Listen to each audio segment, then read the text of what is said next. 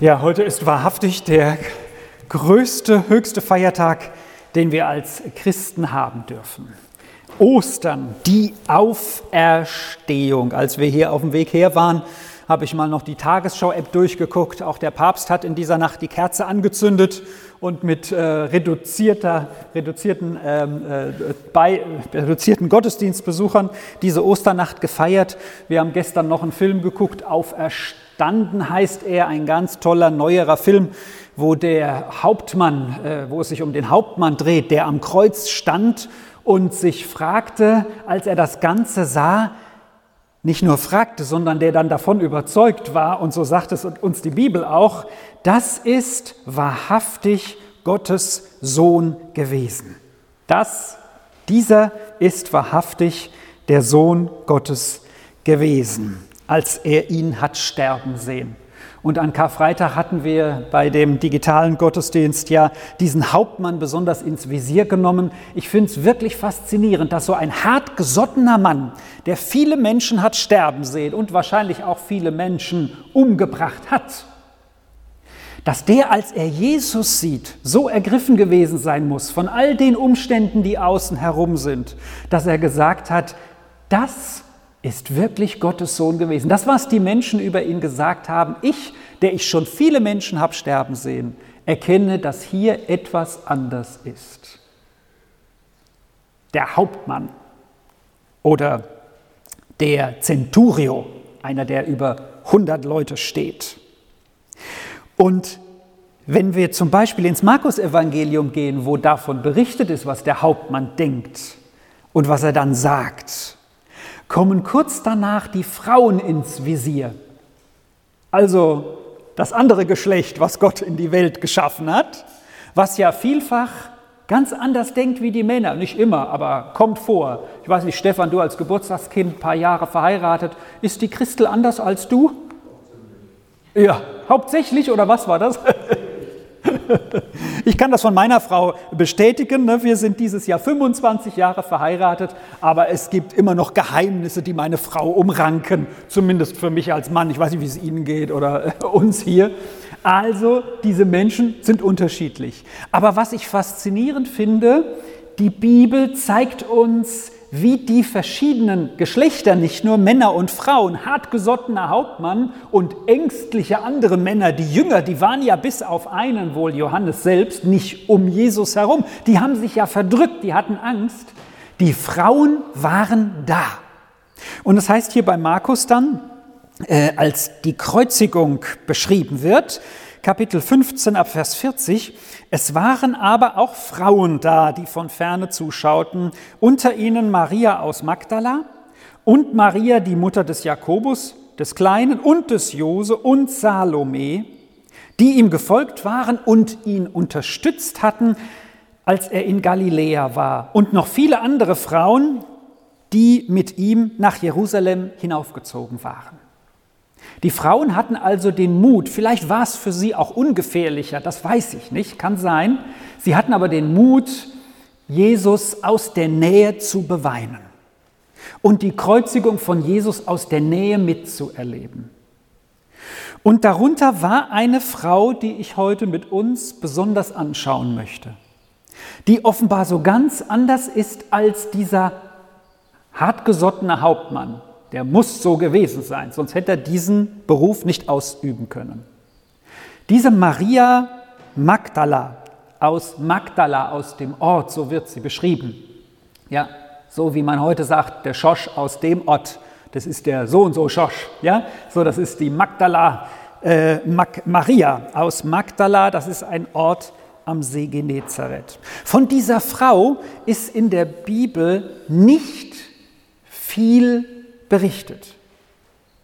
Und das macht es umso erstaunlicher, dass sie bei der Kreuzigung, beziehungsweise dann noch mehr bei der Auferstehung, die wir ja heute feiern, eine ganz herausgehobene Rolle spielt. Was ist vorher von dieser Maria aus Magdala erzählt? Ich gehe ins Lukasevangelium, da wird sie einmal erwähnt. Einmal bevor es zur Kreuzigung und Auferstehung kommt. Da heißt es in Lukas 8 Also mittendrin in der Reisetätigkeit von Jesus. Und danach geschah es, dass er, Jesus, von Stadt zu Stadt und von Dorf zu Dorf zog und das Evangelium vom Reich Gottes verkündigte. Und die zwölf waren mit ihm, also die zwölf Jünger, die er da schon ausgewählt hatte, und noch viele andere um ihn herum im weiteren Kreis. Und hier steht ganz bewusst, Jesus hat sich Zeit gelassen, mit den Menschen zu sprechen. Wenn ihn einer angehalten hatte, hat er sich anhalten lassen, hat Zeit verbracht, hat gebetet, hat geheilt. Und in Vers 2 heißt es, neben den zwölf, die mit ihm waren, auch einige Frauen, die von bösen Geistern und Krankheiten geheilt worden waren. Maria, genannt Magdalena, aus der sieben Dämonen ausgefahren waren. Und Johanna, die Frau des Kusa, eines Verwalters des Herodes, also eine Frau, die muss mehr Geld gehabt haben wie die anderen. Und Susanna und viele andere, die ihn unterstützten mit dem, was sie besaßen. Jesus war sich nicht zu schade für die damalige Welt und auch die Evangelienschreiber nicht zu sagen, hier waren auch Frauen dabei. Denn wir müssen dabei im Hinterkopf Hinterkopf behalten, die Frauen hatten damals keine wertvolle Stellung, nicht wertgleich wie die Männer. Bei Gott ja, bei Jesus ja. Aber sie waren nicht auch vor, vor Gericht äh, von, ihrem, von ihrer Zeugenaussage akzeptiert. Umso verrückter ist es, dass jetzt hier, wenn wir zur Auferstehung kommen, Frauen besonders erwähnt werden, wenn es um die Auferstehung geht, das, was wir heute feiern weil diese Aussage der Frauen damals eigentlich nichts gegolten hat. Ihr Lieben, wenn die dann das Evangelium gelesen haben und haben das gelesen, was wir jetzt gleich lesen, werden sie gesagt haben, ach ja, die Maria Magdalena, die zählt ja nicht. Der Petrus, ja, das ist ein Mann. Ja, da hören wir drauf, aber sie, ne. So, diese Maria Magdalena wird hier also zum ersten Mal erwähnt und es wird ganz bewusst gesagt, sie war eine, aus der sieben Dämonen ausgefahren waren. Es muss um diese Frau wirklich schlimm gestanden haben. Aber so heißt es ja hier auch bei den anderen Frauen. Die wurden geheilt von Krankheiten oder von Belastungen und sind Jesus dann gerne nachgefolgt. Die waren mit im Gefolge. Und das ist eine besondere Aussage dass die Frauen hier mit einbezogen werden und wir das wissen dürfen. Und wir nur aufgrund dieser Aussage von Lukas wissen, die Maria war schon lange dabei. Und nun kommen wir zum Kreuz. Und die Maria wird besonders erwähnt, sogar als erste genannt hier, als eine, die am Kreuz war. Maria aus Magdala wird als erste genannt, sogar noch vor dem, dass die Mutter von Jesus genannt wird. Maria, seine Mutter. Und wenn wir sehen, was die Evangelien dann berichten, wie die Frauen sich verhalten haben, dann heißt es ganz bewusst von der Maria aus Magdala, dass sie, das steht in Matthäus 27, Vers 61, vor dem Grab saßen als es versiegelt wurde mit dem Stein, also zugerollt, später versiegelt, römische Wachen davor standen, das haben sie nicht mehr gesehen, weil da sind die Frauen dann, weil es Sabbat war, nach Hause gegangen, haben den Sabbat so verbracht, wie das zu sein, zu sein hatte bei den Juden.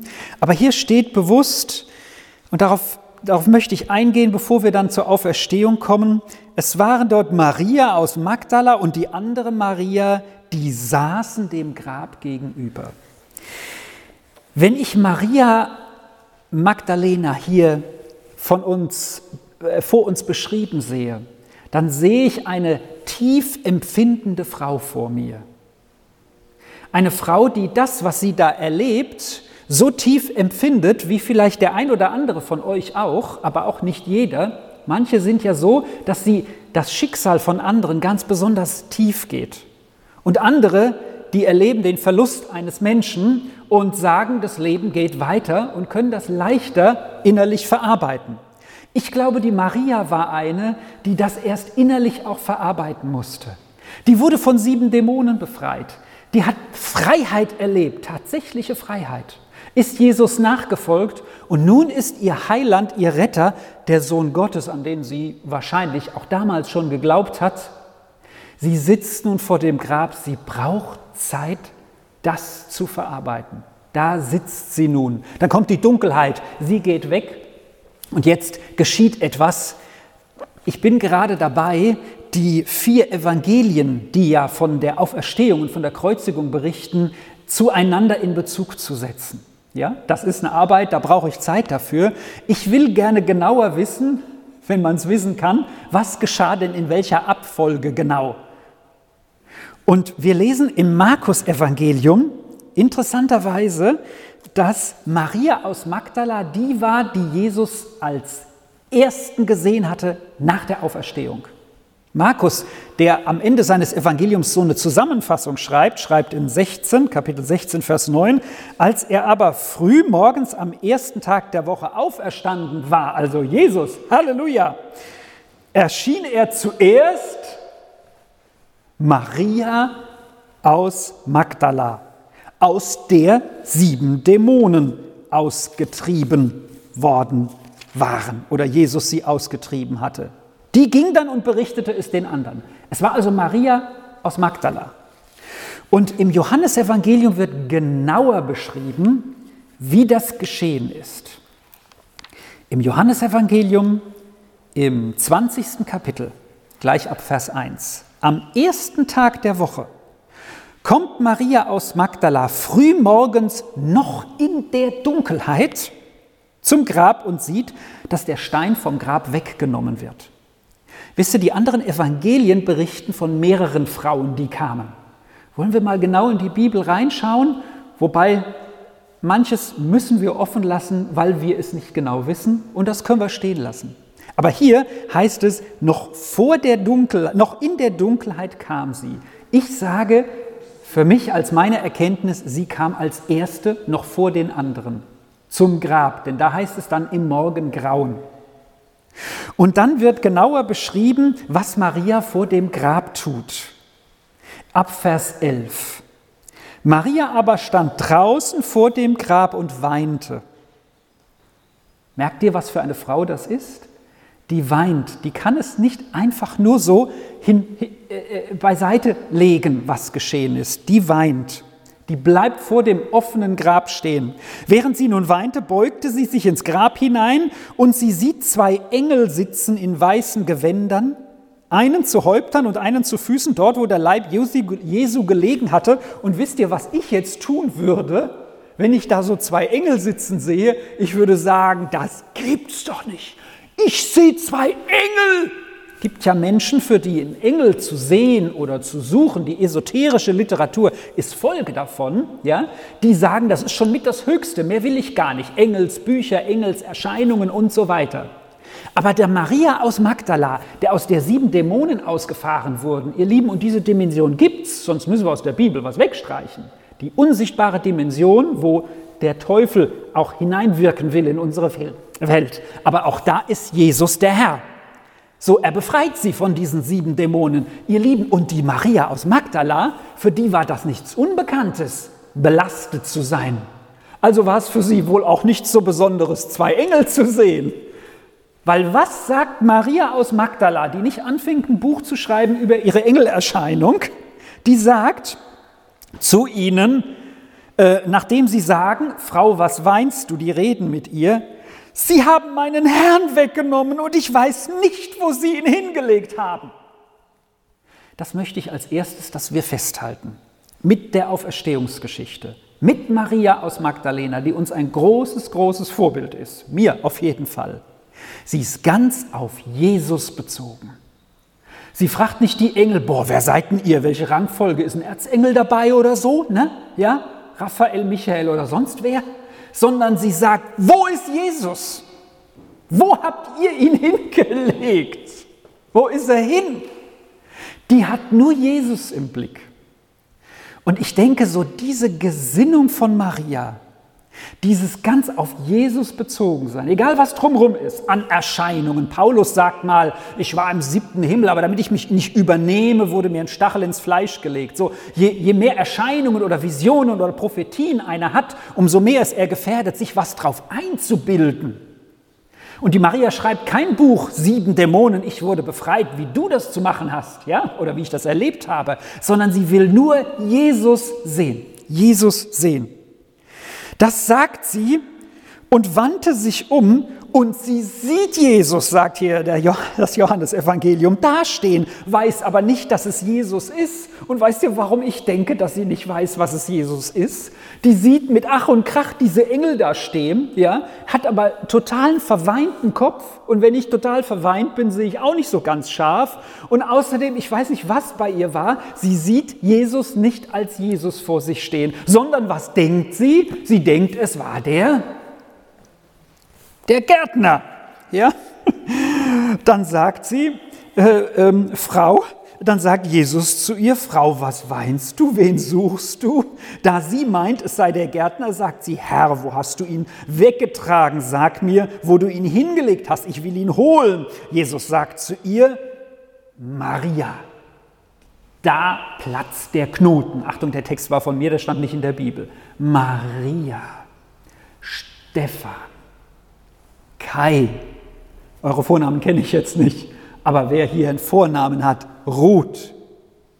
Kai. Jesus spricht sie mit ihrem Namen an und es fällt ihr wie Schuppen vor den Augen. Und diese persönliche Beziehung, die hat Gott zu jedem von uns. Die will er haben. Du bist die Elisabeth, Lukas, ich bin der Kai. Und als sie Maria hört aus der vertrauten Stimme von Jesus und Jesus sagt, die mich kennen, die hören meine Stimme. Wir dürfen in der Beziehung zu Jesus wachsen und seine Stimme auch immer mehr kennenlernen. Das sagt er als guter Hirte seinen Schafen gegenüber. Da sagt die Maria, äh, sie wendet sich um und sagt auf Hebräisch zu ihm Rabuni, Rabbiner, das heißt Meister. Und Jesus sagt zu ihr, weil sie das nicht nur sagt, sondern ganz praktisch ist und sie ihn anfasst oder anfassen will, sagt sie, sagt er, fass mich nicht an. Oder ich will es mal so vertiefen, halt mich nicht fest. Denn, er sagt, denn noch bin ich nicht hinaufgegangen zum Vater, geh aber zu meinen Brüdern und sag ihnen, ich gehe hinauf zu meinem Vater und zu eurem Vater, zu meinem Gott und zu eurem Gott. Maria aus Magdala geht und sagt es den Jüngern. Sie will ihn festhalten. Und daraus schließe ich so von der Persönlichkeit von der Maria. Sie ist eine, die so ganz tief empfindet, die so ganz tief weint, die so ganz tief Jesus gleich umfassen und festhalten will. Aber sie hat einen Auftrag, den sie zuerst erfüllen soll und sie soll nicht jetzt da verweilen. Jesus, den sie vorher auch sicherlich anfassen durfte, wie sie unterwegs waren, wie auch immer sie sich begegnet sind. Aber Jesus sagt, ihr halt mich jetzt hier nicht fest. Maria, du hast jetzt einen Auftrag. So, wir sollen nicht bei uns selber stehen bleiben, auch nicht bei unserer Empfindsamkeit, auch nicht bei unserem Weinen oder vielleicht auch bei unserem nur Jubeln, nicht mit uns beschäftigen, sondern die Bibel sagt, Maria, du hast einen Auftrag. Du sollst verkünden, ich bin auferstanden zischt sie los. Und ich sehe dann Vers 2 hier einsetzen, dass Maria loszieht und es den Jüngern sagt, die erstmal aber ähm, auch noch nicht glauben können. Sie zieht los. Eine Frau, die ganz tief empfindet, aber egal wie wir gestrickt sind, ich weiß nicht, was mit dem Hauptmann dann geschehen ist, als er erkannte, das ist der Sohn Gottes. Hat sicherlich auch etwas in ihm bewegt, wie sein Leben weiterging. Bei Maria wissen wir es, sie wurde dann die erste Verkünderin von Jesus. Sie hat von Jesus weitererzählt. Man kann sagen, den anderen diese Botschaft gebracht, evangelisiert, gepredigt, wie auch immer, einfach nur gesagt, Jesus ist auferstanden. Und es gibt eine Frau in der Bibel, die im Lukas-Evangelium im siebten Kapitel steht, die wurde schon viel mit Maria verglichen. Eine Sünderin, die zu einem Pharisäer kommt, bei dem Jesus eingeladen ist. Ihr kennt wahrscheinlich diese Geschichte, sie ist recht bekannt. Maria, äh, nein, diese Frau, sie wird nur Sünderin genannt, kommt, geht zu den Füßen von Jesus, beweint es, als sie da ist, trocknet seine Füße mit, ha mit ihren Haaren ab, weil sie nichts anderes hat, weil sie so weint und salbt seine Füße mit kostbarem Öl. In der Geschichte der Auslegung der Bibel wurde Maria viel verglichen mit dieser Frau, aber es steht nicht da, wir wissen nicht, ob Maria eine Sünderin war, wie das hier beschrieben ist. Aber was ich parallel finde, ist wieder eine ganz tief empfindende Frau, die zu Jesus kommt und die Jesus bestimmt schon angerührt hat vorher und sie sagt, jetzt ist der Moment, ich will, ihm, äh, ich will, ich will ihn ehren, indem ich seine Füße schon mal allein salbe. Die Leute lagen ja, die saßen ja nicht wie wir da, die lagen ja am Tisch, so die Füße waren hinten raus und da konnte man so gut salben. So, das heißt, wieder eine tief empfindende Frau, vielleicht ein Grund, weswegen man sagte, Maria Magdalena könnte sie sein. Aber ich vermute, sie ist es nicht gewesen, wie auch immer, es steht nicht direkt da, aber auch sie hat tief empfunden. Und auch für sie gilt wie für Maria, wem viel vergeben wurde, der liebt viel, sagt Jesus zu dieser Frau, die ihn salbt. Wem viel vergeben wurde, der liebt viel. Jetzt müssen wir nicht motzmäßig sündigen, damit Jesus uns viel vergeben kann. Paulus sagt im Römerbrief, falsch gewickelt, wenn ihr das denkt. Aber wie offen bin ich, dass mein Leben von Jesus bereinigt werden darf, in jede Ecke meines Lebens. Und wenn ich dann erkenne, was er alles für mich getan hat, weil ich mein Leben vor ihm geöffnet habe, bin ich umso dankbarer für ihn. Und das können wir von Maria lernen. Sie hat sich, davon bin ich überzeugt, Jesus ganz geöffnet und sagt, komm du in jeden Bereich meines Lebens, du darfst bei mir mich verändern in allen Bereichen. Sie war so dankbar für ihn und hat so geweint, als er am Kreuz starb. Und sie war so da für ihn, selbst für seinen Leichnam. Den hätte sie noch allein hergetragen, wieder um ihn wieder ins Grab zu legen. Und Jesus begegnet ihr und sagt, Maria, setz deinen Namen ein. So spricht Jesus auch dich an. Er kennt uns alle beim Namen. Er kennt uns alle beim Namen. Und die Maria erkennt ihn und sagt, Rabuni, Meister, du bist es will ihn festhalten und Jesus sagt, ich bin alle Zeit da für dich. Das ist im Missionsauftrag erhalten. Ich bin immer da für dich. Immer. Aber du geh und verkündige die frohe Botschaft von Jesus. Bleib nicht da, wo du bist, sondern Maria, du hast einen Auftrag. Und auch den haben wir alle mit unserem Leben und mit unseren Taten. Noch ein abschließender Gedanke zu ihr. Sie hat nicht nur geredet, sie hat mehr gehandelt. Die Frau, die Jesus salbte, hat nichts gesagt. Sie hat Jesus gesalbt, geweint, ihre Haare zum Abtrocknen genommen. Ihre Taten haben lauter gesprochen als ihre Worte. Mögen auch unsere Taten lauter sprechen als unsere Worte. Und wenn es unsere Worte sind, mögen das gute Worte sein. Ich glaube, so war auch die Maria aus Magdala, befreit von Jesus und dann auch von Jesus freigesetzt, ihr Leben für andere einzusetzen. Der Herr segne euch mit dieser Osterbotschaft. Amen.